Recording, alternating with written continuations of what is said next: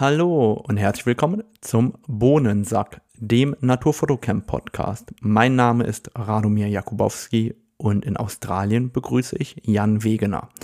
Wie wir unseren Talk nennen, wissen wir immer noch nicht. Und wenn du eine Idee hast, schreib sie uns gerne. Ansonsten, ich bin mir sicher, in ein bis zwei Jahren haben wir auch einen Namen gefunden und bis dahin probieren wir guten Content für euch zu kreieren. Wenn euch das Ganze gefällt, freue ich mich natürlich, wenn ihr das Ganze auch bewertet. Und zwar bei Apple Podcast könnt ihr uns gerne fünf Sterne dalassen.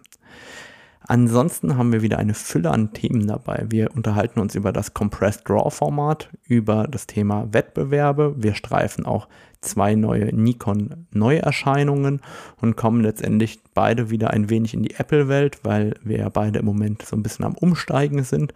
Und wir reden natürlich über dies und das und am Ende füllen wir wieder über eine Stunde. Obwohl wir so gut strukturiert sind, schaffen wir nie alle Themen in einem Podcast zu packen. Und deswegen freuen wir uns auf der einen Seite, wenn ihr uns Fragen stellt über unsere Social-Media-Kanäle. Und umgekehrt könnt ihr auch gerne Bescheid sagen, ob auch Podcast-Episoden jenseits der zwei Stunden interessant sein könnten oder ob ihr die kurze Variante mit einer Stunde bevorzugt. Und damit wünsche ich euch wie immer viel Spaß beim Zuhören.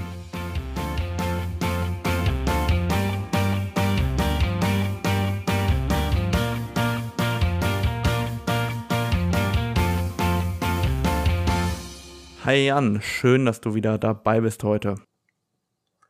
Ja, schön wieder hier zu sein, diesmal direkt aus meinem Auto. Ja, bevor wir in dein Auto starten und wie du da hingekommen bist, würde mich natürlich interessieren, wie ist denn eine Quarantäne so? Ich meine, du warst jetzt, ich glaube, zwei Wochen in Quarantäne offiziell und ähm, beschreib mal A, wie das so abläuft in Australien und B, wie man sich dabei fühlt, so menschlich, weil ich selber war noch nie in Quarantäne und krieg schon den Koller bei zwei Tagen daheim und deshalb, ähm, wie, wie ist das denn so gewesen? Ja, also inzwischen ist es auch nicht mehr überall so, nur noch in bestimmten Bundesstaaten, aber als wir vor ein paar Wochen weg sind, musste man das noch machen.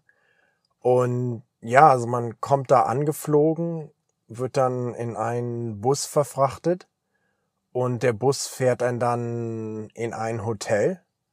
Und was ich aber sagen muss, ist, die Leute waren schon alle extrem nett. Also da sind das meiste ist so Militär- oder Polizeibeamte, die waren aber alle ziemlich nett und da kommst du dann da an, alle haben so Schutzkleidung an und so. Also es ist schon etwas komisch so von der von der Gesicht, von der Sicht oder vom Gefühl her. Und dann trägt man sich da ein, dann geben sie dir ein paar Plastiktüten mit Handtüchern und ein bisschen Essen für den. Wir sind da, glaube ich, so mittags angekommen. Und ja, dann steigst du so in den Lift und die geben dir so Karte für so ein Zimmer und dann gehst du da halt in das Zimmer und dann machst du so die Tür hinter dir zu und dann bleibt die quasi zu für die nächsten zwei Wochen, was schon ein ziemlich komisches Gefühl ist. Ein Glück hatten wir hier einen Balkon, was natürlich gut war.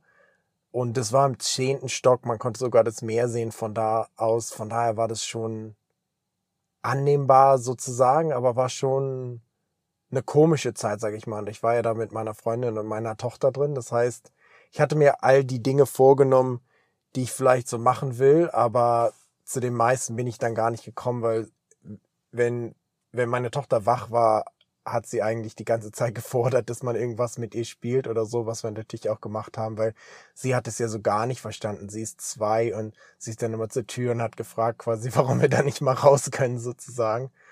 Das heißt, es ist schon ziemlich heftig und sonst, ein Glück waren da so ein paar Vögel auf dem Balkon, da konnte ich sogar ein paar Aufnahmen machen, das war ganz gut, aber ja, war schon eine interessante Zeit.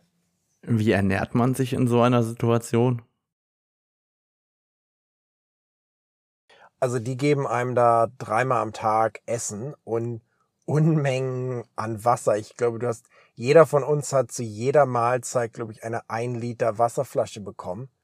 Das heißt, so nach zwei Wochen hatten wir schon einen sehr guten Vorrat an Wasser im Schrank stehen. Und die andere Sache ist halt, dieses Essen da war ganz gut. Du kannst dir aber sogar Essen bestellen, so über Eats oder was wir auch gemacht haben. Du kannst zum Beispiel Online-Shopping im Supermarkt machen oder in, anderen Läden und es liefern die dir dann auch direkt aufs Zimmer. Also es war schon, war schon annehmbar sozusagen und Internet war auch mega schnell, was natürlich auch gut war. Und es war auszuhalten, aber ich würde es jetzt auch nicht unbedingt nochmal machen wollen. Ja, es klingt nach einer einmaligen Erfahrung und ähm, schnelles Internet, das können wir gerade gar nicht so behaupten. Ich merke, wir haben jetzt äh, mehr Datenleck als beim letzten Mal, als wir aufgenommen haben. Ja, okay, weil ich auch auf meinem Handy jetzt anrufe. Wahrscheinlich ist das ein bisschen, bisschen mehr. Ja, aber immerhin, wir können bis nach Australien und zurück miteinander reden. Mir ist heute Morgen aufgefallen, dass ich den Wildlife Photographer of the Year verpasst habe. Ähm, irgendwie habe ich keinen Reminder oder sonst was bekommen. Das heißt, ich habe mal wieder nicht teilgenommen, habe mir gleich mal den Newsletter bestellt, weil ähm, ich verpasst das. Äh, irgendwie letztes Jahr habe ich auch schon verpasst, dieses Jahr habe ich auch schon wieder verpasst. Ähm, nächstes Jahr nehme ich dann teil, also äh, versprochen. ja, da bist du bei mir eher an der falschen Adresse. Da habe ich ja schon seit etlichen Jahren nicht mehr mitgemacht. Eigentlich habe ich, glaube ich, kann mich gar nicht mehr dran erinnern. Das ist bestimmt schon fünf, sechs Jahre her, dass ich mal an einem Wettbewerb teilgenommen habe. Aber du bist ja immer ziemlich erfolgreich eigentlich. Ja, aber irgendwie ist es ja nicht mehr so wichtig für mich geworden in den letzten Jahren oder ist es weniger wichtig geworden, so korrekter gesagt. Und ähm, dann merke ich immer wieder, dass ich eigentlich nur auf diese Newsletter reagiere. Und ähm, ja. wenn die mir halt keinen schicken, dann vergesse ich das einfach. Ich komme nicht auf die Idee, selber nachzuschauen, wann das ist. Früher habe ich da echt immer so einen Plan gemacht, ja, der, der, der Wettbewerb, ich sollte nichts verpassen. Und irgendwie ähm, bin ich jetzt total planlos. Manchmal, ähm, ich glaube, für den Mountain Maria Luisa habe ich eine E-Mail bekommen. Und dann habe ich gesagt, oh scheiße, heute ist Einsendeschluss und habe noch schnell irgendwelche Bilder hochgeladen. Was hat sich da für dich geändert? Einfach, dass es jetzt sich so insgesamt verschoben hat, dein Interessengebiet oder weil du schon eh alles gewonnen hast, ist es jetzt langweilig? Ja, keine Ahnung. Ich, ich habe ja irgendwie über 100 äh, Awards gewonnen über die Jahre und ich glaube einfach, früher war das so wichtig, um sich auch äh, bekannter zu machen. Und heute bin ich dann doch so weit angekommen, dass ich ähm, selber auch in die Jurys eingeladen werde und so weiter. Das heißt, ich meine, ich organisiere ja als GDT-Vorstand auch den Europäischen Naturfotograf des Jahres mit und den Fritz-Pölking-Preis. Darf da natürlich bei beiden auch nicht teilnehmen. Ich wollte gerade sagen, ähm, ist deshalb, warum du da immer so viel gewonnen hast? Nee, also ich, ich bin ja seit, äh, ich glaube, seit fünf Jahren, ja, ich glaube, ich bin jetzt fünf Jahre im Vorstand der GDT und seitdem darf ich da natürlich auch nicht mehr teilnehmen. Das heißt, äh, man wird automatisch dafür, dass man gratis nette Arbeit leistet für den Verein, kriegt man auch noch was abgezogen, nämlich die Möglichkeit, am äh, Wettbewerb teilzunehmen. Also das ist schon eigentlich gemein. Aber du wolltest anderen halt auch mal eine Chance lassen. Es ist nett, dass du das so sagst. Das würde sehr eingebildet klingen, wenn ich das sagen würde. Nein. Aber was ich halt auch cool finde, dieses Jahr bin ich dann auch so in die äh, Jury vom Aspherico gekommen. Und ähm, da müsste die Vorjurierung, glaube ich, jetzt losgehen im Dezember irgendwann. Bis jetzt habe ich da noch keine Infos bekommen. Und im ja Ende Januar, Anfang Februar soll dann die Hauptjury in Italien stattfinden. Ähm, da bin ich mal echt gespannt, ob ich dann überhaupt nach Italien einreisen darf oder nicht. Das äh, wird sich dann ja zeigen im Januar. Ich wollte gerade sagen, wie läuft es eigentlich ab? Treffen sich da die Leute jetzt immer noch? Ich glaube, früher haben sich ja die Leute wirklich alle oder die Jury alle getroffen, aber es ist jetzt nicht mehr unbedingt so, oder? Also bei den guten Wettbewerben probiert man das auch nach wie vor. Ähm, natürlich war das in den letzten zwei Jahren sehr schwierig und teilweise unmöglich, aber ähm, ich habe zumindest äh, eine Anreisemöglichkeit gebucht, also Flugtickets nach Italien und habe eigentlich vor, dort natürlich auch aufzutauchen. Ähm, Hintergrund ist natürlich der, dass wenn du eine Jury hast, die rein ähm, online stattfindet, ist die sehr numerisch. Also dann ist ja ein Bild, das im Schnitt relativ viele Punkte bekommt, relativ weit vorne am Ende. Und das heißt, wenn du ein Bild hast, das augenscheinlich ähm, so einen Aha-Effekt hat, oft relativ weit vorne. Und wenn du so eine Jury hast, wo die Menschen miteinander reden und dann auch diskutieren, dann ähm, kommen ganz andere Entscheidungen zustande, weil durch diese Diskussion über das Bild und die Emotionen und die Entstehungsgeschichte und so weiter drumherum ähm, äh, werden auf einmal Bilder lauter, die sonst eventuell ein wenig untergegangen wären. Und ähm, ich persönlich finde es natürlich spannender, wenn man sich zusammensetzt. Also ich hätte jetzt oder ich habe tatsächlich auch keine Lust, 20.000 Bilder durchzuklicken am PC und zu sagen, hey, jetzt war ich in der Jury. Irgendwie, das macht keinen Spaß. Also auch der Jury macht eine echte Jurierung einfach mehr Freude, wo du auch Austausch mit anderen Fotografen hast am Ende des Tages. Ja, das denke ich, also das klingt auch so, dass es mehr Sinn macht eigentlich. Und wie, ist es jetzt das erste Mal, dass du in der Jury bist? Eigentlich nicht, oder? Nee, also beim, ähm, also beim Aspherico ist es das erste Mal, dass ich in der Jury ja. sitze. Ähm, bei anderen Wettbewerben war ich schon in der Jury. Und wie läuft es da in der Regel ab? Das frage ich mich eigentlich immer. Kann dort jeder auch mal einen Favoriten haben oder hast du ein Bild, wo du zum Beispiel sagst, also das muss in jedem Fall irgendwas gewinnen und dann kommt jemand anders und sagt, oh, das ist ja, geht ja gar nicht und dann wird es ausdiskutiert oder trifft man da mehr so einen Konsens oder hat auch manchmal einfach jeder seine eigenen drei Bilder, die er unbedingt prämieren will? Also in der Regel prüft man erstmal die Geldeingänge auf dem Konto. Ja, und sowieso. dann mit den höchsten Geldeingängen kriegt man den besten Preis.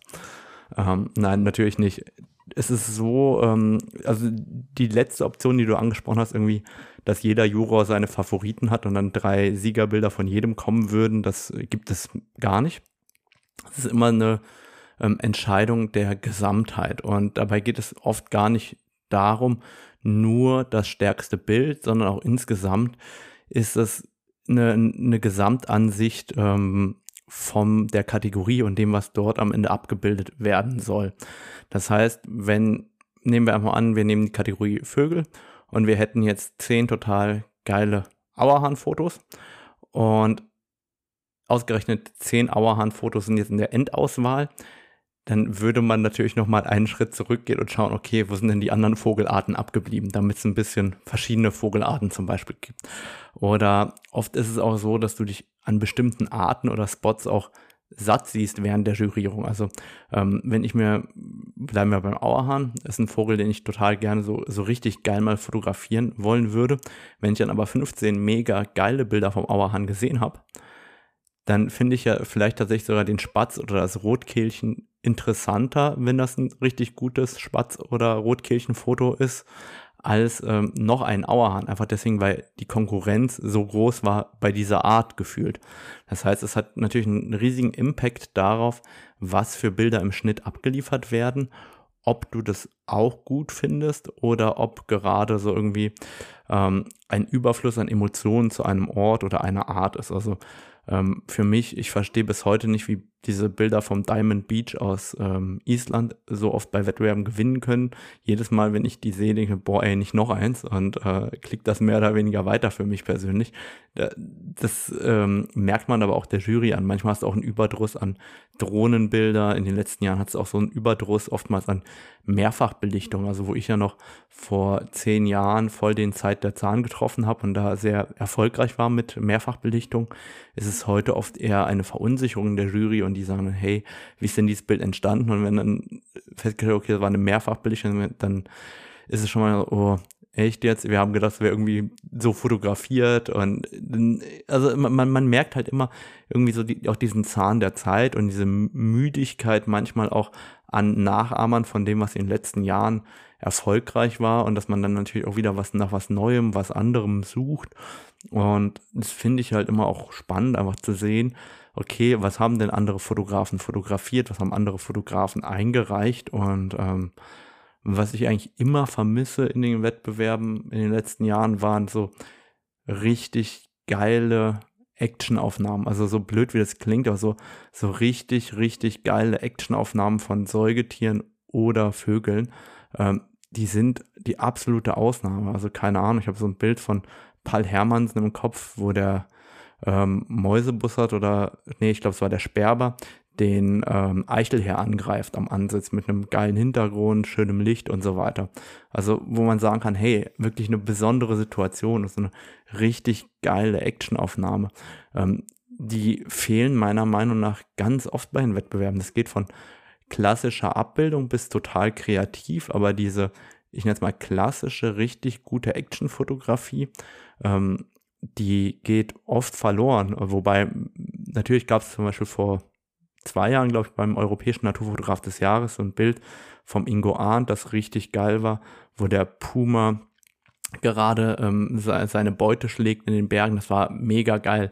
Aber so die, die, diese klassische, richtig gute Actionfotografie, irgendwie ähm, vermisse ich die schon ein bisschen. Persönlich habe ich immer das Gefühl, dass ich sogar insgesamt so klassische Fotografie etwas vermisse, sage ich mal, bei vielen Wettbewerben. Du machst ja nun auch viel Kreatives. Kommt dir das auch manchmal so vor, dass es schon immer extremer oder weitwinkliger oder verrückter sein muss in einer gewissen Weise oder hier nochmal mit der Drohne rüber und das ist schon so eine, wie sagt man, ein eine, eine Feststellung, Beobachtung oder oder eine so es muss immer noch mehr, noch mehr, noch mehr gehen, anstatt dass man auch mal einfach mit so einem richtig guten, etwas klassischeren Bild zufrieden ist. Also zu den Drohnenbildern kann ich nichts sagen, weil ich einfach kein Drohnenfan bin. Aber insgesamt habe ich das Gefühl, dass die Fotografie auch im Wettbewerbsumfeld doch wieder etwas klassischer wird langsam. Also ähm, gerade bei den Tier- und Landschaftsaufnahmen habe ich nicht das Gefühl, dass es äh, immer extremer wird, sondern eher, dass der gegenteilige Trend langsam nochmal eingesetzt hat. Also ähm, so vom Gefühl her habe ich gerade zum Beispiel, wenn ich bei Landschaften bin, da gewinnen viele Landschaftsbilder, die gar nicht mit dem Superweitwinkel aufgenommen worden sind, sondern eher mit Normalbrennweiten und Telebrennweiten oder bei ähm, den Tieraufnahmen. Da sehe ich doch wieder so oftmals eher so, so diesen Conservation und oder dokumentarischen Gedanken, der kommt doch immer stärker wieder durchgefühlt und dadurch landen wir eigentlich doch wieder bei der klassischeren Tierfotografie gefühlt. Also für, für, für meine Begriffe, aber vielleicht habe ich auch zu viel, zu kreative Sachen konsumiert und finde jetzt den aktuellen ähm, Wettbewerbs- oder die aktuellen Wettbewerbsbilder gar nicht mehr so übertrieben kreativ, wobei es gibt natürlich die ein oder andere Kategorie, ähm, wo man dann sagen muss, okay, hey, das ist so abstrakt oder das wurde mit, mit Absicht äh, eine Mehrfachbelichtung so und so gemacht, einfach nur wegen dem Wettbewerb oder we wegen dieser Bildidee, die gibt es natürlich auch. Aber eigentlich wollten wir ja gar nicht über Wettbewerbe reden. Hast du gerade eben die News von Nikon mitbekommen am Rande? Das war vor ein paar Stunden, haben die zwei neue Objektive angekündigt? Nein, aber das klingt interessant. Dann hole ich dich ab. Nikon hat gerade zwei Objektive angekündigt. Einmal die Entwicklung eines 6,3 800 mm Super Teles für Z und ähm, eines Nikon 28 bis 75 mm 2,8 für Nikon Z. Und ich finde beide erstmal super spannend, weil bei dem 28 bis 75 bin ich mir relativ sicher, dass das eigentlich ein Tamron-Objektiv ist, das nur auf Nikon umgelabelt worden ist. Warum ich das vermute, Tamron baut ja schon seit vielen Jahren einige Nikon-Objektive und ähm, ich glaube, dass diese Brennweite nicht zufällig zustande kommt. Auch die technischen Daten entsprechen eigentlich fast dem Tamron 28 bis 75 mm ähm, für das E-Bayonet von Sony. Und ähm, da hat sich bei mir so der Gedanke eingeschlichen, ob das nicht eigentlich ein Tamron-Objektiv ist, das jetzt für Nikon gebaut wird im Endeffekt. Warum möchte ich 28 bis 75, wenn ich auch, wenn es so viele 24 bis 70 gibt? Es ist leichter. Also die 2470 28 wiegen ja meistens irgendwie ein Kilo und die hier wiegen halt 540 Gramm um den Dreh, also die Hälfte. Die sind kompakt ja. und leicht. Also du kriegst quasi ein 2,8er in vierer Größe und gibst dafür etwas Millimeter am weiten Ende ab sozusagen.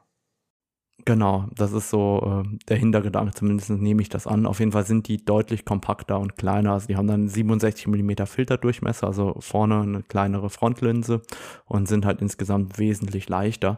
Und ich glaube, für viele, die damit ähm, irgendwie Menschen und sowas fotografieren, passt das ja recht gut als Standardzoom, einfach weil es ein bisschen kompakter ist. Ja, nee, das, das macht Sinn.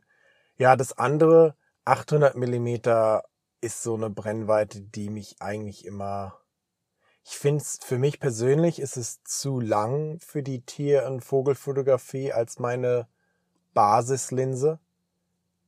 Ich weiß nicht, wie es dir da geht. Ich finde mal mein 800, das ist schon sehr lang in vielen Situationen. Auch gerade wenn man jetzt irgendwo ist, wo man jetzt nicht einfach mal ein paar Schritte nach hinten gehen kann oder so, finde ich es immer schon recht problematisch eigentlich. Ja, also mir geht's da ähnlich. Ich hatte ja das 800 mm 5.6 von Canon mal, ja. ähm, neben dem 400er. Und ich habe immer das 400er mitgenommen, weil ich nicht wusste, was mich erwartet. Und das 800 hatte so das mega Schattendasein. Ähm, deswegen, ich, ich weiß nicht, 6.3 als Offenblende turnt mich halt generell nicht so an bei Festbrennweiten. Und dann 800 Millimeter von der Brennweite. Natürlich kann das für manche Arten total cool sein, wenn man genau weiß, man kommt nicht nah ran. Aber bei ganz vielen Fotos ähm, mag ich eigentlich lieber den Extender.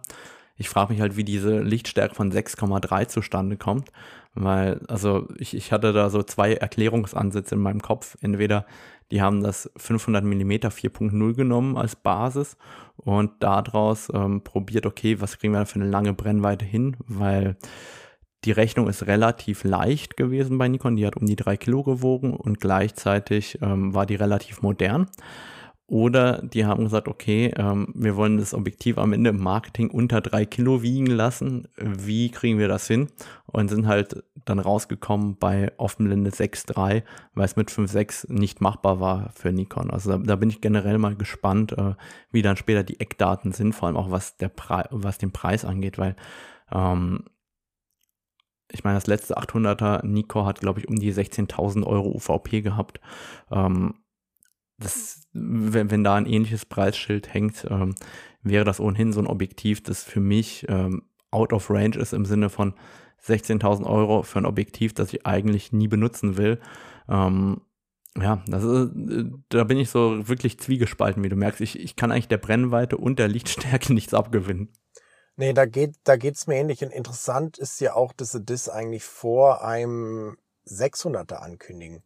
Weil soweit ich gesehen ja, hatte, hatten sie ja 400er mit dem eingebauten Extender. Aber das sind ja beides Entwicklungsankündigungen. Ja. Das heißt ja nicht, dass das jemals kommt. Also das ist ja die, die entwickeln so, okay, das offiziell. Und wenn die das so ankündigen, dann kommt das auch meistens irgendwann. Die Frage ist halt, wann das kommt, weil wenn man schaut, Canon und Sony haben beide 400er und 600er in einer sehr guten Qualität und beide sehr leicht. Und Nikon hat halt bis jetzt immer noch kein leichtes Objektiv im Supertele-Bereich. Also die haben halt dieses 500er, 5.6, das total leicht und kompakt ist. Ähm, aber so eine Lichtstärke Supertele-Brennweite in der Leichtigkeit, wie es halt bei Canon und bei ähm, Sony geht, haben sie halt immer noch nicht. Und da hoffe ich, dass äh, kommendes Jahr dann äh, auch irgendein Objektiv verfügbar wird für die Nikon-User.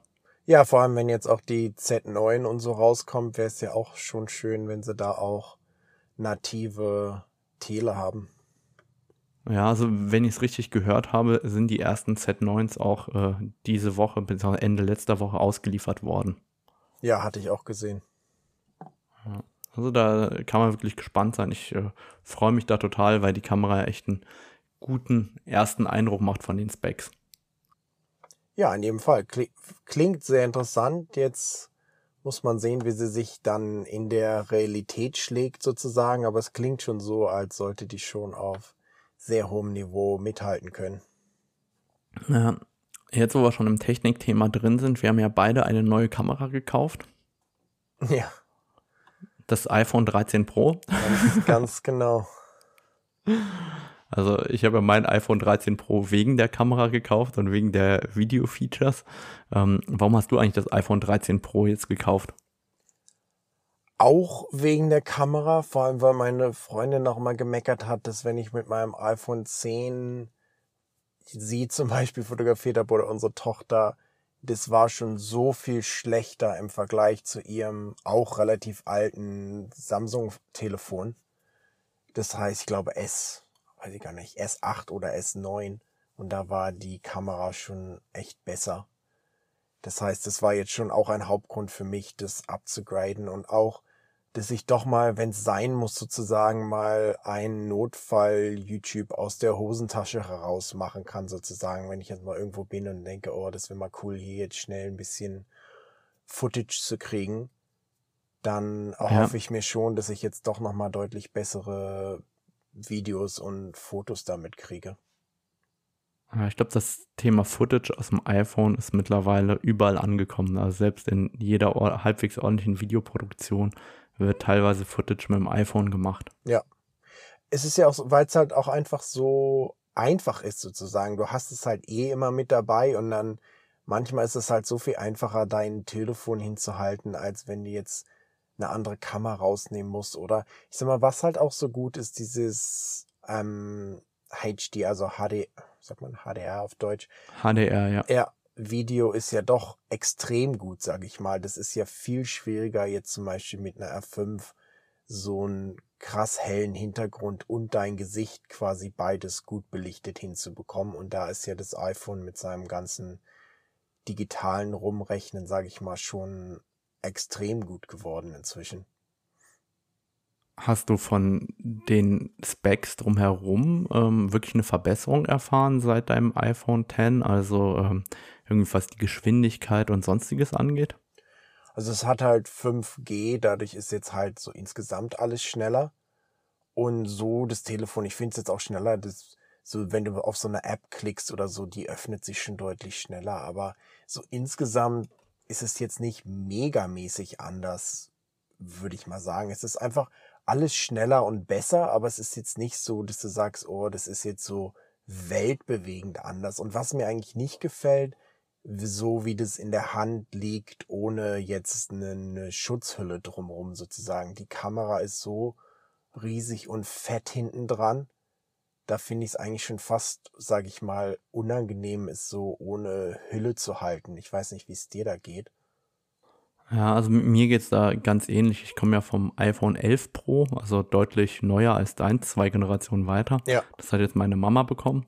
Und ich finde den Unterschied eigentlich überhaupt nicht groß. Ich habe mir irgendwie viel, viel mehr versprochen. Also gerade ich bearbeite wirklich auch viel ähm, R5-Bilder auf dem iPhone direkt. Und ich habe gedacht, der Export würde schneller werden. Der Export ist aber nicht merklich schneller geworden von den Bildern. Ähm, die Kamera ist ein bisschen besser geworden. Also keine Ahnung, ich habe wirklich das Gefühl, dass da deutlich weniger Unterschied war wie früher bei meinen Wechseln. Also vom iPhone 8 Plus zum 11 Pro war ein richtiger Sprung. Ähm, und jetzt habe ich das Gefühl, boah, so, so richtig krass ist der Unterschied in der Praxis äh, für mich gar nicht geworden, außer dass wirklich halt das Kameramodul viel, viel größer geworden ist und ich finde auch dadurch liegt ähm, mein altes iPhone besser in der Hand, was einfach auch noch ein gutes Stück leichter ist. Also das fand ich schon ähm, interessant. Wie, wie gut hat es denn dann das Thema Backup bei dir funktioniert vom alten iPhone aufs neue? Also ich hatte erstmal versucht, mein altes iPhone auf iTunes ein Backup zu machen, was ewig gedauert hat, fast gar nicht geklappt hat. Aber dann, als ich das neue einfach angemacht habe, ging es quasi problemlos, wenn ich, als ich die beiden einfach nebeneinander gelegt hat, hat das komplett alles überspielt in so 20 Minuten und war eigentlich ah, gar kein Problem. Das heißt, du hast diese neue Funktion über WLAN genutzt?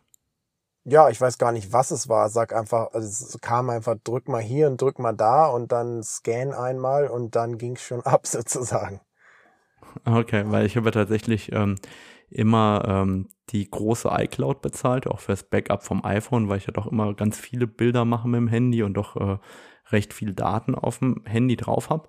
Und ähm, ich war ganz irritiert, als ich dann das Backup aus der Cloud holen wollte, dass gar kein aktuelles Backup da war.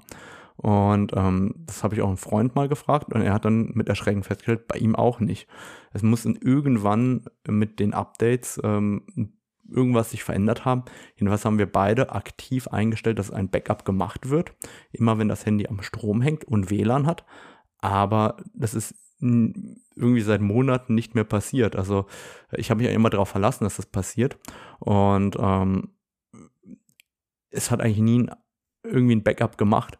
Es liegt vielleicht daran, dass ich mein Handy nie über Nacht lade, sondern irgendwie immer tagsüber mal zwischen 20 und 80 Prozent ein bisschen auflade und dann ähm, bin ich wieder unterwegs und über Nacht hängt das eigentlich immer nur in den Hotels am Strom und dann hat es meistens kein WLAN und dann macht es dort kein Backup. Aber eigentlich müsste es ja, wenn es bei mir daheim an der Steckdose hängt, die halbe Stunde, ähm, ja irgendwann ein Backup machen. Das hat es aber nie getan. Und jetzt gucke ich alle drei Tage paranoid, wie ich bin, ähm, in die Backups, ob es jetzt heute ein Backup gemacht hat oder nicht und guck, klick im Zweifel manuell drauf, dass es jetzt ein Backup machen soll. Da war ich schon so ein bisschen ähm, von Apple enttäuscht, weil wäre mein Handy jetzt kaputt gegangen und nicht einfach ein neues gekommen, dann hätte ich echt ein Problem gehabt an der Stelle. Ja, nee, das wäre natürlich doof gewesen. Ich habe eigentlich fast, also iCloud benutze ich gar nicht und in der Regel ziehe ich einfach immer nur ab und zu mal die Fotos auf eine Festplatte sozusagen. Ich bin da etwas, okay. Etwas lax sozusagen, aber ich hatte bisher hatte ich noch keine Probleme eigentlich. Ich mache das iPhone Backup tatsächlich nur noch in der Cloud, weil ich äh, Dafür bezahle ich eigentlich sogar die Apple Cloud nur, weil ich ja sonst die Google Cloud und die Microsoft Cloud auch noch bezahlen muss. Das heißt, ich habe ja bei irgendwie bei jedem bei jedem großen Datenkrake einen Account, den ich bezahlen muss. Also, ja. ja. Aber das ähm, passt eigentlich auch interessanterweise zu einer Statistik, die mir Google gerade geschickt hatte. Google hat mir die Tage eine Auswertung vom Bohnensack geschickt. Und ich habe dann mal nachgeschaut. Google Podcasts hat nur einen Anteil von 5% der Hörer, ne? Ja. Und 50 Prozent der Zuhörer fast nutzen Apple Podcast und ähm, 45 Prozent entfallen dann eben auf andere Podcast-Player wie Spotify. Ich finde das schon krass, dass Apple Podcast so viel benutzt wird und Google Podcast so ein schlechtes Ranking hat. Ich frage mich, ob der Podcast-Player bei Google so schlecht ist oder äh, wo, woran das liegen mag, dass ähm, da so wenig Traffic drauf ist. Das habe ich auch einem Freund geschickt und der hat mir eine Auswertung von seinem Podcast geschickt und der bei ihm sah es ähnlich aus. Also irgendwie so vier bis sechs Prozent ähm, kommen über Google Podcast, was ich irgendwie total abgefahren finde. Es kann doch nicht sein, dass irgendwie so viel mehr Apple-Nutzer Podcast hören als äh, Google-Nutzer. Ja, gute Frage. Oder vielleicht haben die Google-Nutzer einfach mehr Optionen, sag ich mal. Du bist ja mit, mit Apple-Produkten doch immer sehr oder mehr eingeschränkt oder sie drängen dich eher in eine bestimmte Richtung oder bestimmte Programme zu benutzen vielleicht.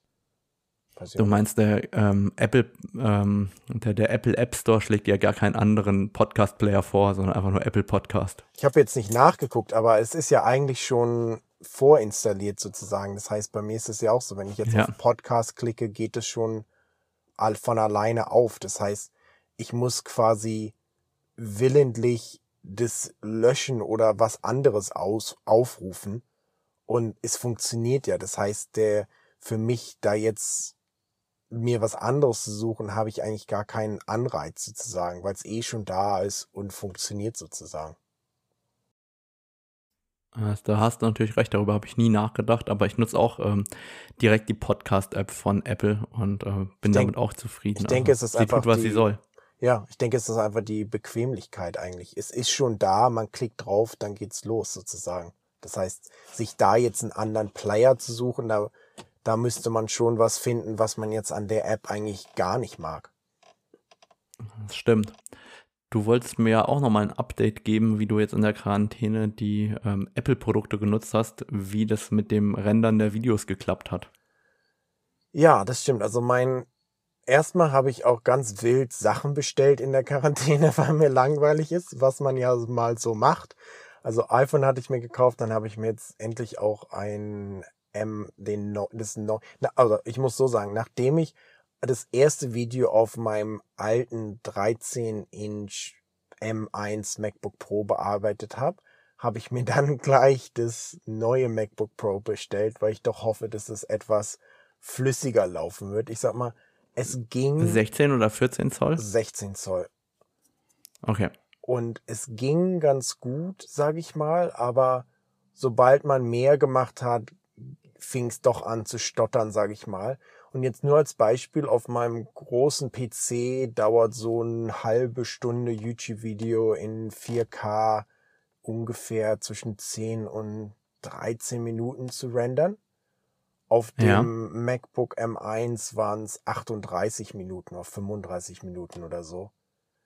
Das heißt, da ist schon ein deutlicher Unterschied zu zu sehen, sage ich mal, in der Geschwindigkeit. Und da hoffe ich mir jetzt doch, dass ich mit dem neuen M1 Max Chip und dem ganzen drumherum doch nochmal deutlich mehr an Geschwindigkeit bekomme und einfach auch der größere Bildschirm. Was jetzt bei dem Video bei DaVinci Resolve, was ich benutzt hatte, was jetzt nicht so gut ist, da kann man viele von den Fenstern nicht mehr verkleinern. Weißt du, die haben fast die gleiche Größe auf 16 Inch und 13 Inch. Das heißt, dann deine ja. wirkliche Video-Timeline ist ganz schön klein, sag ich mal. Das war dann schon halt schwierig, da das zu bearbeiten. Ich habe jetzt inzwischen habe ich schon drei oder vier Videos drauf bearbeitet. Jetzt bin ich auch mehr in dem Flow drin. Aber es ist jetzt nicht so, dass es so super viel Spaß macht sozusagen.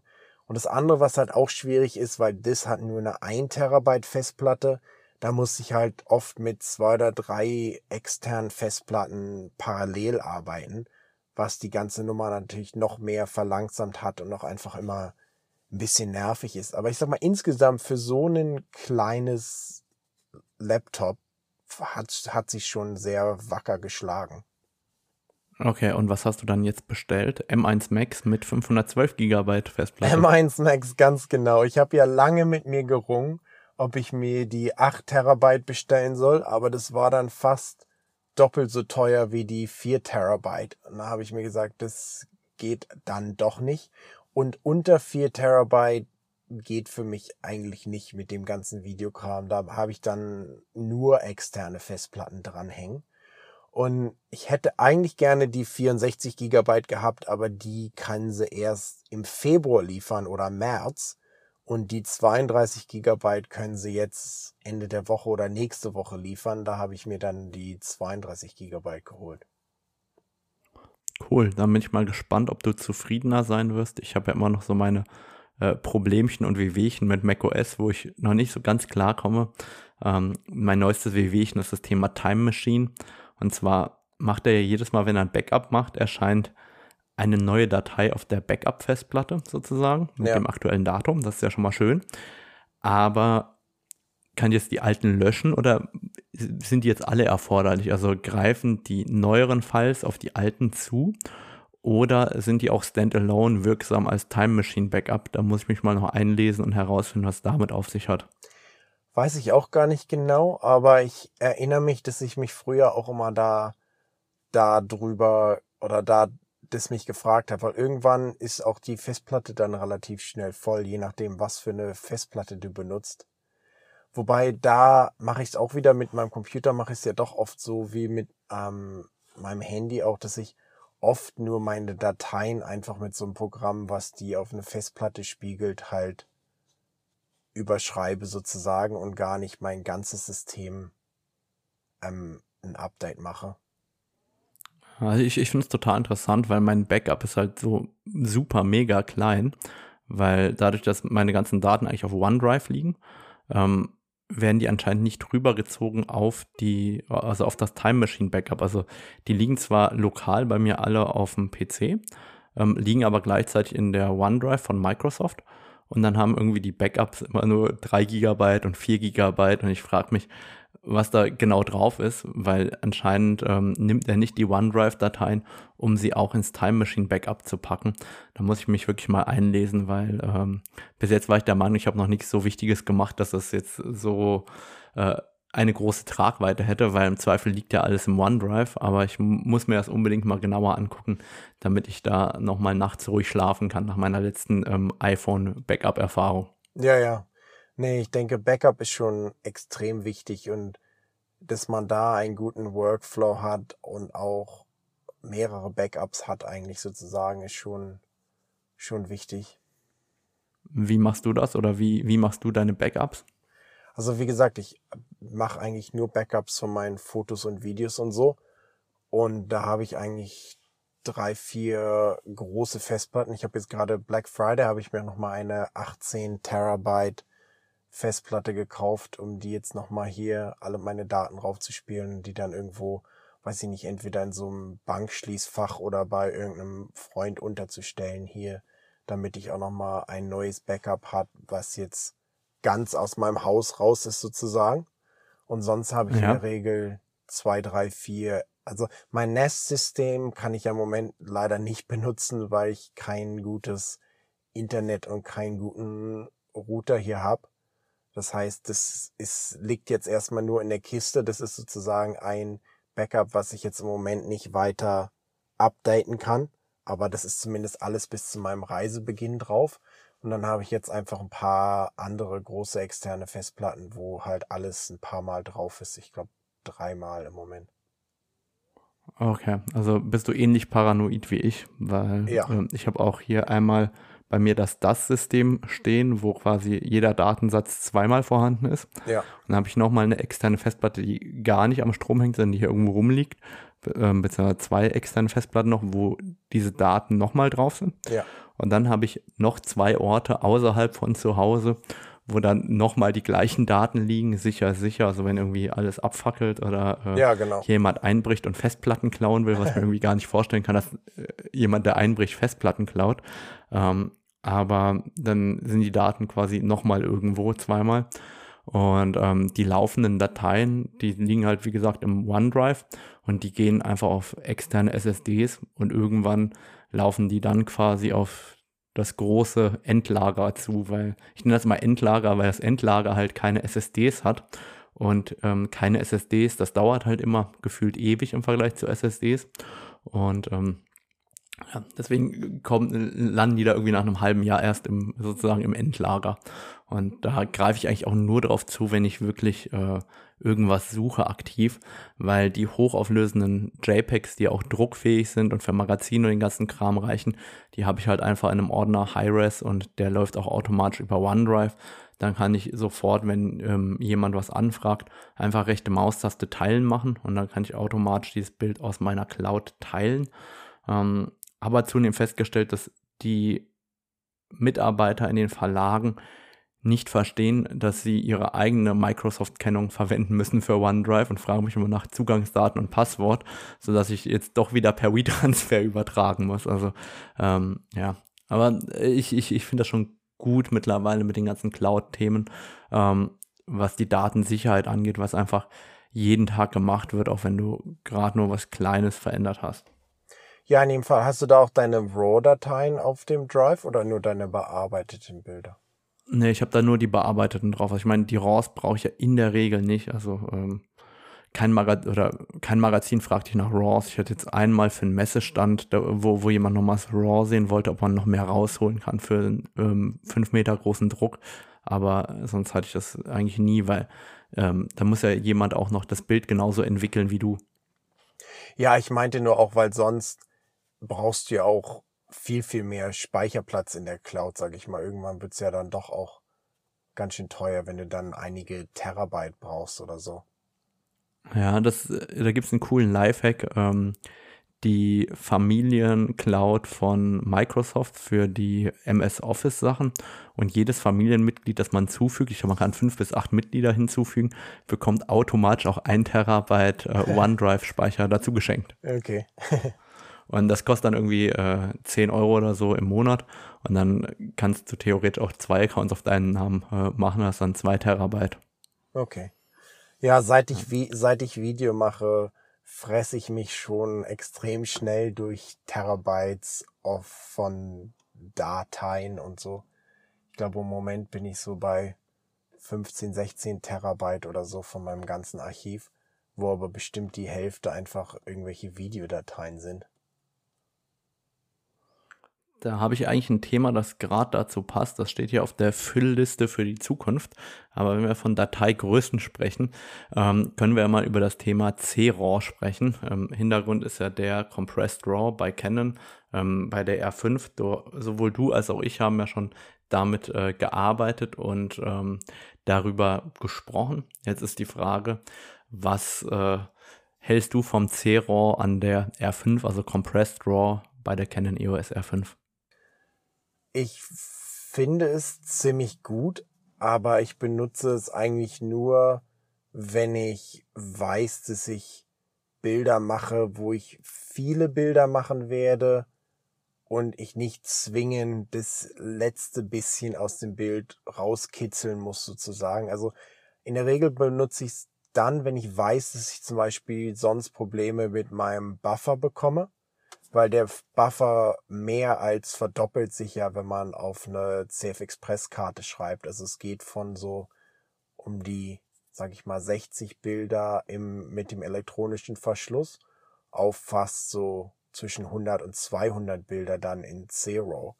Das heißt, da hast du dann schon einen großen Vorteil, wenn da jetzt ganz viel vor dir passiert. Und in der Regel, die Bilder sind ja schon extrem ähnlich. Es ist nur, wenn du jetzt, also von den mein Tests, wo ich gesehen habe, das ist wirklich jetzt in der Regel, wenn du irgendwelche dunklen Stellen sehr aufhellen musst oder so, da ist es halt dann etwas besser im normalen RAW. Wobei man da auch sagen muss, der Unterschied jetzt zwischen 14-Bit RAW von der A5 mit dem, wenn du jetzt den nicht den schnellsten Verschlussmodus nimmst sozusagen, und dann 12-Bit im elektronischen Verschluss. Der Unterschied dazwischen ist viel größer als jetzt zum Beispiel der Unterschied zwischen RAW und Zero. Ja, also genauso geht es mir auch erstmal, was das angeht. Also ich probiere den elektronischen Verschluss zu meiden, wenn ich den Dynamikumfang brauche, weil 12-Bit zu 13 oder 14-Bit einen großen Unterschied macht. Ähm, umgekehrt fotografiere ich aber fast nur noch C-RAW, beziehungsweise ich fotografiere mittlerweile ausschließlich C-RAW, weil ich habe für mich festgestellt, ich helle nie so stark auf. Also ich habe es für mich so getestet und habe so festgestellt, ab zwei, drei Blenden aufhellen, merkt man überhaupt den Unterschied. Irgendwie, wenn ich eine halbe Blende aufhelle, sehe ich den Unterschied eh nicht. Und ähm, ich belichte ja meine Bilder normal so, wie ich sie haben will. Und dementsprechend helle ich super wenig bis gar nicht auf. Und umgekehrt ähm, spart mir doch irgendwie ungefähr die Hälfte der Dateigröße ein. Und ähm, beim, also was mir noch aufgefallen ist, wenn du die Bilder so stark aufhältst, dann ähm, hast du irgendwann eine Stäbchenbildung beim Rauschverhalten. Also wenn du irgendwie ISO 3200 oder 1600 fotografierst und dann direkt erstmal drei Blenden aufhältst und dir dann wirklich bei reinen Vergleichsbildern den Hintergrund anguckst, dann bilden eben mehrere Rauschkörner, nenne ich es mal, ein Stäbchen und da sieht man dann eben die Komprimierung von ähm, dem C-Rohr. Aber solange man halbwegs sauber arbeitet, was die Belichtung angeht, ähm, bin ich der Meinung, hat man da überhaupt kein Thema mit äh, Compressed RAW. Man kann eigentlich durchgehend Compressed RAW fotografieren, zumindest mache ich das äh, mittlerweile seit äh, den Vogesen, seit dem Vogesen-Workshop, der war im Juli letzten Jahres, also seit damals, also seit mittlerweile fast einem halben Jahr, fotografiere ich nur noch Compressed RAW, weil ich einfach für mich keinen praxisrelevanten Unterschied äh, sehe, außer dass ich halt kleinere Dateien habe.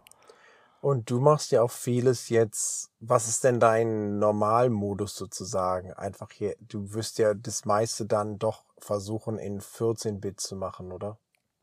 Also ich mache meistens den Teil elektronischen Verschluss ja. wegen dem Thema Shuttershock ja. und dann ähm, probiere ich da genau 13-Bit, aber wenn du ja nicht die volle Serienbildrate H+, sondern H nimmst, bist du bei 14-Bit.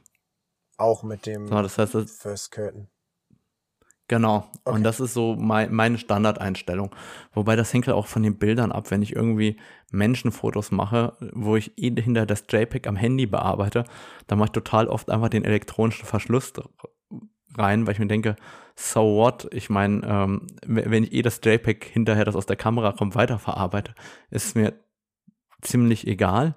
Wohingegen ich dann, wenn ich dann meine richtigen Bilder mache, für die ich auch bezahlt werde für die ich ja irgendwann Geld bekomme, da ähm, gucke ich halt schon, dass ich das Maximum raushole. Aber ich meine, du kennst es ja selber, wenn du eine schnellere Serienbildrate haben willst, dann arbeitest du auch mit einer schnelleren Serienbildrate, wohingegen ich den rein mechanischen Verschluss fast gar nicht benutze, weil ähm, der mir so wenig Vorteile bringt gegenüber dem teilmechanischen.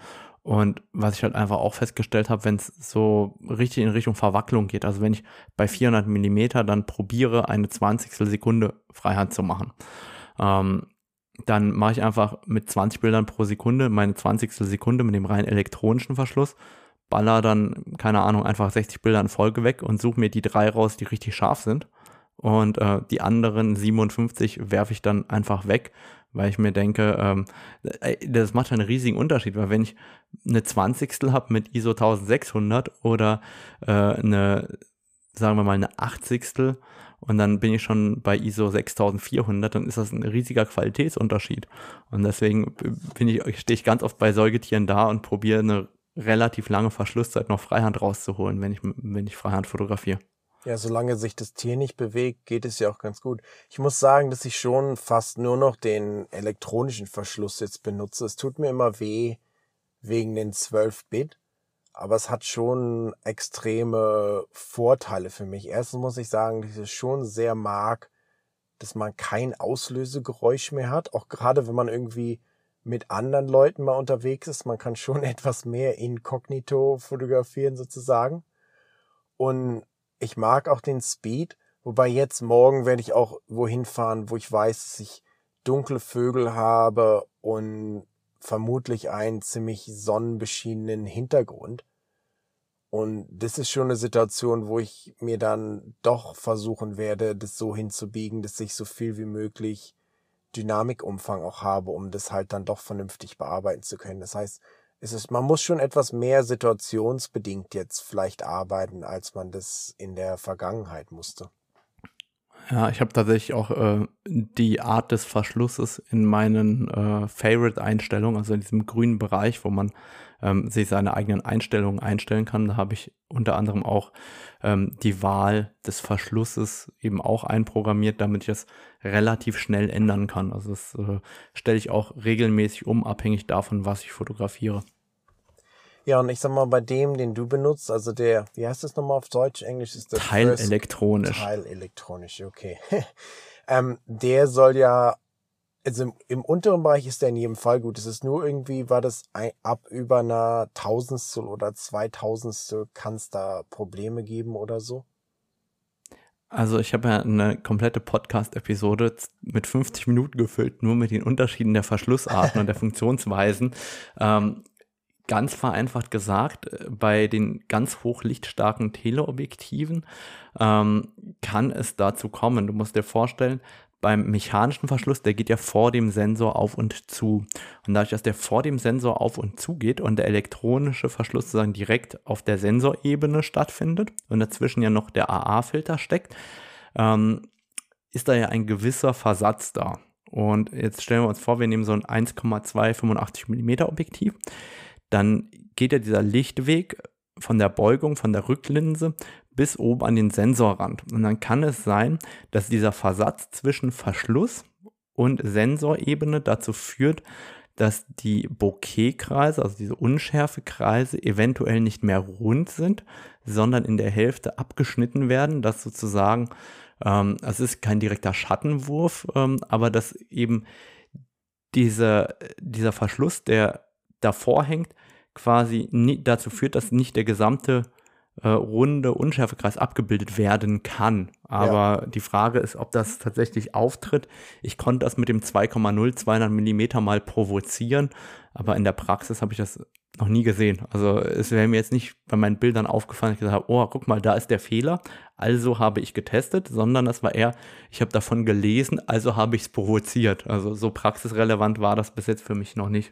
Ja, das, das ist ja gut eigentlich. Also den Unterschied habe ich zum Beispiel aber schon gemerkt bei insbesondere bei langen Verschlusszeiten, da ist der elektronische oder teilelektronische schon deutlich besser als der mechanische. Aber das ist ja auch, was du gerade sagtest.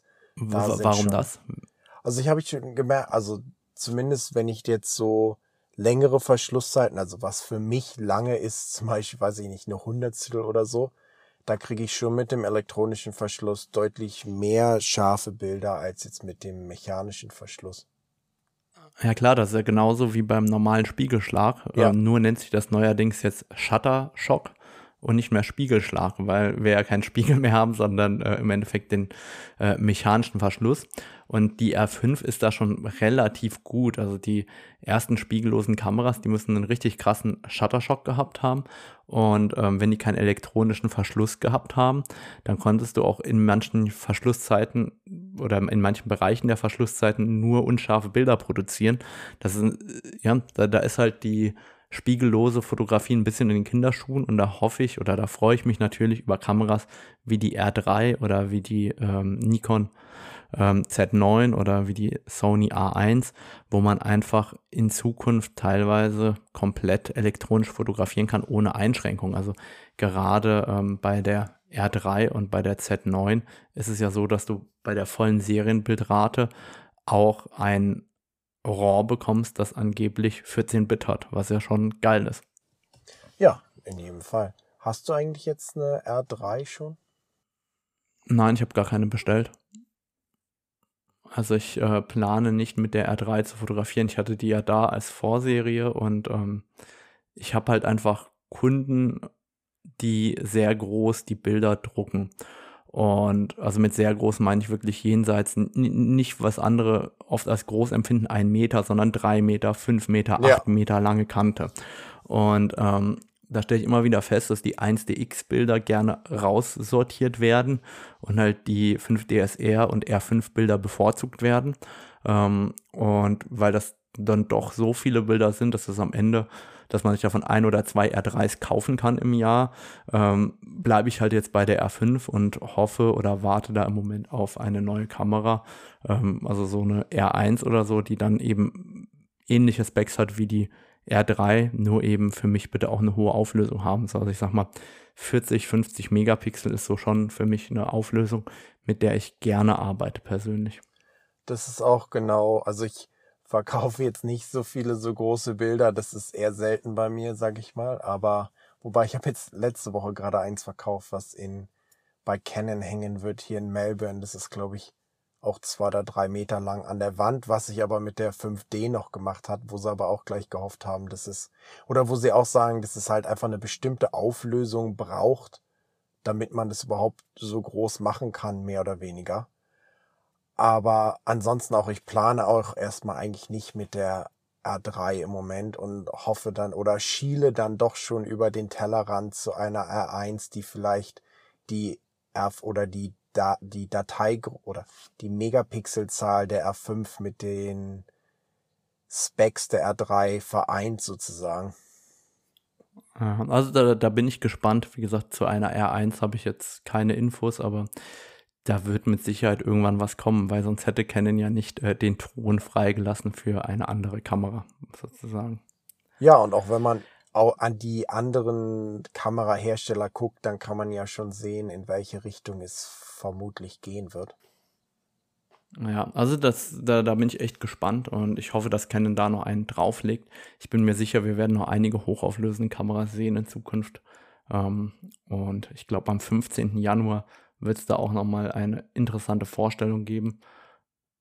Da können wir dann im Januar drüber sprechen, was da angekündigt wird. Ja, ist schon, schon interessant, was es alles so gibt. Ich habe mir auch zwei neue RF-Objektive jetzt noch gegönnt, das 14 bis 35 und 24 bis 105, weil es mich doch extrem genervt hat, wenn ich mal schnell ein Objektiv wechseln wollte und zum Beispiel nur eine R5 mit dem 100 bis 500 dabei hatte und dann irgendwo im Rucksack immer so ein Adapter wieder rauskramen musste oder ich habe den dann im Auto liegen lassen oder so da versuche ich jetzt doch alles auf RF eigentlich umzustellen. Und gerade die 14 Millimeter am unteren Ende, denke ich, werden mir auch helfen, auch gerade fürs Filmen, wenn man jetzt doch irgendwo in einem ganz engen Raum ist und noch was filmen möchte. Da bin ich mal gespannt. Das kriege ich hoffentlich diese Woche oder nächste Woche. Also ich finde das 14 bis 35 ein extrem geiles Weitwinkel geworden, also weil es halt so kompakt ist und so kurz und gleichzeitig so einen großen Brennweitenbereich bei der Qualität abbildet. Also ich finde das schon sehr, sehr geil. Wohingegen ich das 2405, ich finde, das ist eine Hassliebe. Eigentlich ist es eher äh, so, dass ich 24 bis 70, 24 bis 105, das ist ja das, was viele als Standard-Zoom sehen. Ich brauche dieses Objektiv so selten. Also eigentlich, ähm, wenn ich ein Objektiv wegtun müsste aus irgendeinem Grund, dann wäre es als allererstes dieses Objektiv, weil die Landschaften mache ich irgendwie meistens mit 1435 oder oft mit 1435 oder direkt mit dem 100-500. Und diese Lücke zwischen 35 und 100 Millimeter, was halt ganz viele schrecklich finden, die stört mich für meine Art der Naturfotografie eigentlich überhaupt nicht. Also mit der kann ich eigentlich super gut leben. Benutze ich zum Fotografieren eigentlich auch fast nie, muss ich mal sagen. Aber ich habe es doch mehr und mehr jetzt immer für Video in 24 bis 70 benutzt. Und da wird es mir aber jetzt helfen, einfach nochmal 30 Millimeter mehr Brennweite zu haben, weil ich dann zum Beispiel oft ein 70 bis 200 zu Hause lassen kann zum Beispiel. Oder ich habe einfach etwas mehr Flexibilität, vor allem wenn ich mich jetzt selber mal irgendwo in der Landschaft filmen will oder so. Das ist eigentlich der Hauptgrund, warum ich mir das gekauft habe. Für Fotos habe ich es mir jetzt eigentlich nicht wirklich gekauft. Wobei manchmal, wenn ich halt ganz leicht reisen will, würde ich vielleicht nur 24 bis 105 und 100 bis 500 mitnehmen oder so. Aber hauptsächlich habe ich es mir eigentlich für Video gekauft. Da wäre mir Blende 2.8 noch lieber gewesen, aber dann wären die Objektive wieder so groß und schwer, dass es auch nicht so richtig funktioniert. Von daher hoffe ich mal, dass das ein ganz guter Kompromiss sein wird. Zumal es ja auch jetzt nicht so extrem teuer ist im Vergleich zu vielen anderen RF-Objektiven. Ja, also ich, ich glaube, es ist ein super Kompromiss und ich habe mir auch deswegen gekauft, weil ich oben raus mehr Brennweite hatte. Ich habe ja vorher auch das 24 bis 70 genutzt, das ich jetzt äh, leider Gottes versenkt hatte. Und dann habe ich halt das 2405 genommen, weil ich nach oben raus eben diese 35 mm mehr Brennweite, also diesen engeren Bildwinkel doch äh, ganz gut fand. Du sprichst ja immer wieder auch vom Videodreh oder vom, vom, vom Drehen von Videos und ich bewundere das ja immer, weil ich habe ja letzte Woche nochmal mit Canon weitergedreht an ähm, einem Video. Und immer wenn ich vor der Kamera stehe, denke ich mir so, boah, ey, warum tust du dir das an? Merk dir wieder fürs nächste Mal, lehn die ganzen Videosachen ab. Das, du, du stehst nicht so gerne vor der Kamera. Ich denke mir immer so, YouTuber oder YouTube-Videos zu machen, ist doch mega anstrengend. Oder wie empfindest du das für dich?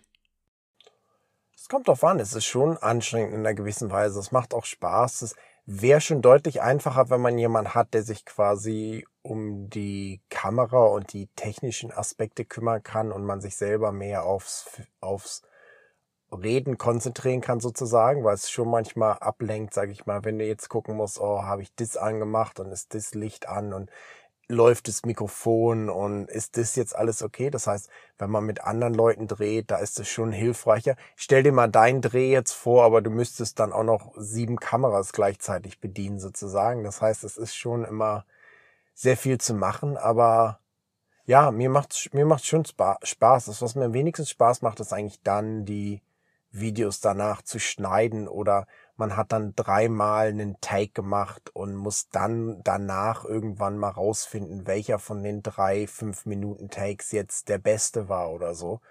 Das ist eigentlich das, was am wenigsten Freude bereitet, aber so insgesamt macht es mir eigentlich schon relativ viel Spaß und ich versuche jetzt auch immer mindestens ein Video pro Woche rauszubringen, was dann schon zu einem Fulltime-Job mehr oder weniger wird.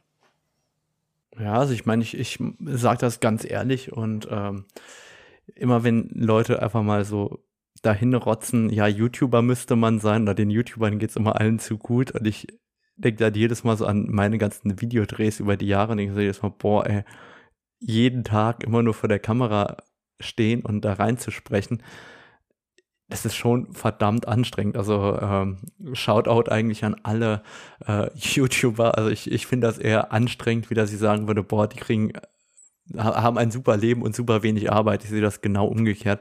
Ich denke mir, das ist so anstrengend, ähm, dass ich das echt jedes Mal wieder bewundernswert finde, wenn man sich dafür entscheidet, das so oft zu machen. Ja, ich sag mal jetzt einmal die Woche geht noch sozusagen. Ich filme dann eigentlich halt einen Tag, ein paar Stunden. Der dauert in der Regel vielleicht anderthalb bis zwei Stunden, so ein Video zu filmen, manchmal drei. Und dann dauert so, sag ich mal, zwei, drei Abende, um das zu bearbeiten sozusagen. Das heißt, es, es geht schon noch. Es ist viel Arbeit, aber es ist jetzt auch nicht so, dass ich mich komplett umhaue damit sozusagen. Also es, man kann da schon einen ganz guten Mittelweg finden und ja, es ist nicht, ja, wobei, es ist nicht so einfach, wie es aussieht. Das, das stimmt in jedem Fall. Du machst aber die meisten Videos direkt an einem Set, richtig? Also du, Kommt du drauf an, ich sag mal, für viele deinen Videos. schönen Monitor und deinen 600er im Hintergrund stehen und erzählst ja oft den Leuten direkt was und seltener ist es in the field. Also in the field hast du ja deine ähm, wie nennt sich das, die Videos, die du verkaufst, aber die sind, die, die normalen hast ja immer nur so ein bisschen Footage, wie du vor Ort fotografiert hast oder deinen Vergleich gemacht hast, oder? In der Regel. Ich habe ein paar In the Field Videos, aber so, wenn man so mal auf YouTube guckt und so, das ist auch gar nicht unbedingt der Content, den Leute so konsumieren wollen. Und was ich für mich gefunden habe, was mir viel Spaß macht zu machen und was auch bei den Leuten extrem gut ankommt, ist halt, wenn ich Kameras habe, die ich mit mir in, in, in the field mit mir mitnehme sozusagen. Und dann filme ich mich halt damit und präsentiere dann danach so meine Erfahrungen damit. So, es ist nicht direkt in the field, aber ich, ich teile schon meine Erfahrungen damit, aber es ist halt mehr etwas vielleicht sachlicher dargestellt, als wenn man jetzt nur so durch durchs Gras hüpft sozusagen. Und das ist eigentlich, was ich für mich so gefunden habe, was mir viel Spaß macht, das zu machen. Es ist auch etwas einfacher zu filmen, sage ich mal, als wenn man jetzt alles irgendwie unterwegs machen muss. Und kommt aber bei den Leuten auch extrem gut an. Von daher ist das schon ein Video-Style, den ich sehr gerne mache.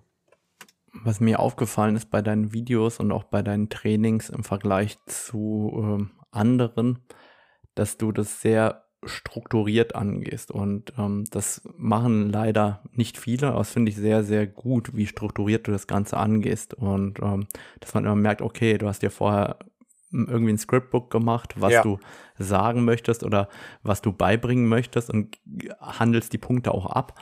Und das finde ich persönlich wirklich viel, viel besser, wie ähm, das, was man oft von anderen ähm, angeboten bekommt und äh, äh, einfach mal ein Kompliment auch an deine Videotrainings. Ja, nee, vielen Dank. Und das ist schon, ja, das ist schon was, wo ich mir doch vorher auch immer die Mühe mache, weil es mir auch deutlich einfach beim Film hilft. Wenn man einfach irgend drauf losredet, passiert das auch manchmal, dass man dann einfach redet, redet, redet, ohne was zu sagen. Oder mir passiert das so manchmal, ich sag einfach, dreimal die gleiche Sache, weil ich die irgendwie unbedingt sagen will und denke immer, ich habe das noch gar nicht richtig gesagt und dann sage ich es nochmal sozusagen. Das heißt, ich mache mir dann oft einfach so gröbere Stichpunkte, wo ich schon so ein, zwei Sätze mal schreibe, so dass ich ungefähr weiß, was ich sagen will und arbeite das dann schon ab nach dem Schema sozusagen. Und ich denke, das hilft schon, wenn du eine Struktur hast, wo du halt, wo halt die Leute wissen, es macht macht jetzt Sinn. Erst erzählt er mir was über die Kamera und dann zeigt er mir die Bilder, die er damit gemacht hat und dann danach sagt er mir, wie er das jetzt alles gefunden hat oder so. Also das ist, was mir selber oft gefehlt hat in anderen Videos und deshalb versuche ich das halt bei mir auch sehr strukturiert zu machen oder auch zum Beispiel in meinem in meiner Masterclass, wo ich den Leuten Photoshop beibringe, habe ich es auch halt versucht, sehr strukturiert zu machen oder so wie ich das halt gerne lernen würde. Da lerne ich erst was über Ebenen, bevor ich dann anfange, mit tausend Ebenen zu arbeiten. Während bei vielen Sachen, die springen immer irgendwo in der Mitte rein und man weiß dann mal gar nicht, was Sache ist. Und ja, das versuche ich halt schon so strukturiert wie möglich zu machen.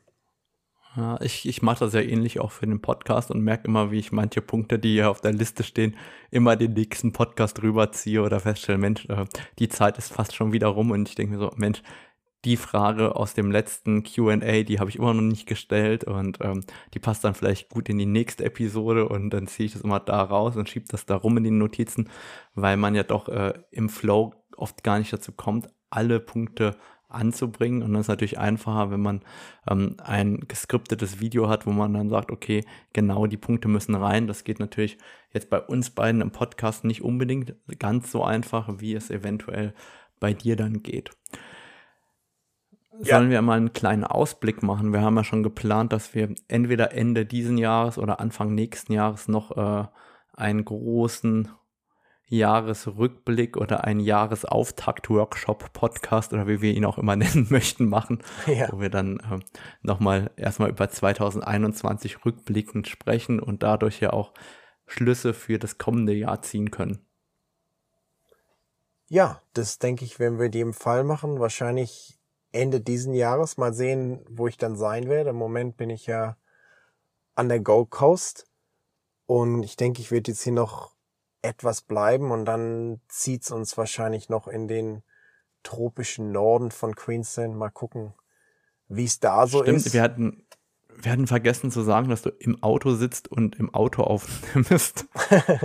das hatte ich nur am Anfang erwähnt, ja, aber ich, wir wohnen gerade mit Freunden und da rannten Hunde und Kinder und was weiß ich durchs Haus. Da dachte ich mir, da setze ich mich jetzt doch mal lieber ins Auto. Ist auch schön warm, irgendwie so 26 Grad oder so. Das heißt, ich sitze jetzt gerade in kurzen Hosen und mir ist eigentlich ziemlich warm. Aber ja, ist, ist schon ganz cool. Ist halt ganz anders als Melbourne. Es ist deutlich tropischer und immer so mindestens 60 Prozent Luftfeuchtigkeit oder so. Immer um die zwischen 25 und 30 Grad im Moment, aber schon sehr angenehm. Das Meer ist auch so 25 Grad. Das heißt, man kann da schön immer morgens auch mal schwimmen gehen oder so. Und ja, schon ganz nett eigentlich bisher. Ja, da machst du, glaube ich, alle hier in Deutschland neidisch, die so Richtung Weihnachten schauen. Bestimmt gibt es wieder so eine Wetterplörre zwischen plus zwei und plus sechs Grad mit so einem leichten Nieselregen und keine weiße Weihnachten. Und dann denken wir uns alle, Mensch, bei dir in Australien ist aber schöner. Ja, da kann ich jetzt nicht widersprechen. dann äh, bedanke ich mich, dass du wie immer dabei warst und wir freuen uns dann auch schon auf die nächste Episode. Zumindest geht es mir so. Ja, in jedem Fall. Danke fürs Zuhören und mal sehen, was wir beim nächsten Mal so besprechen können oder erlebt haben.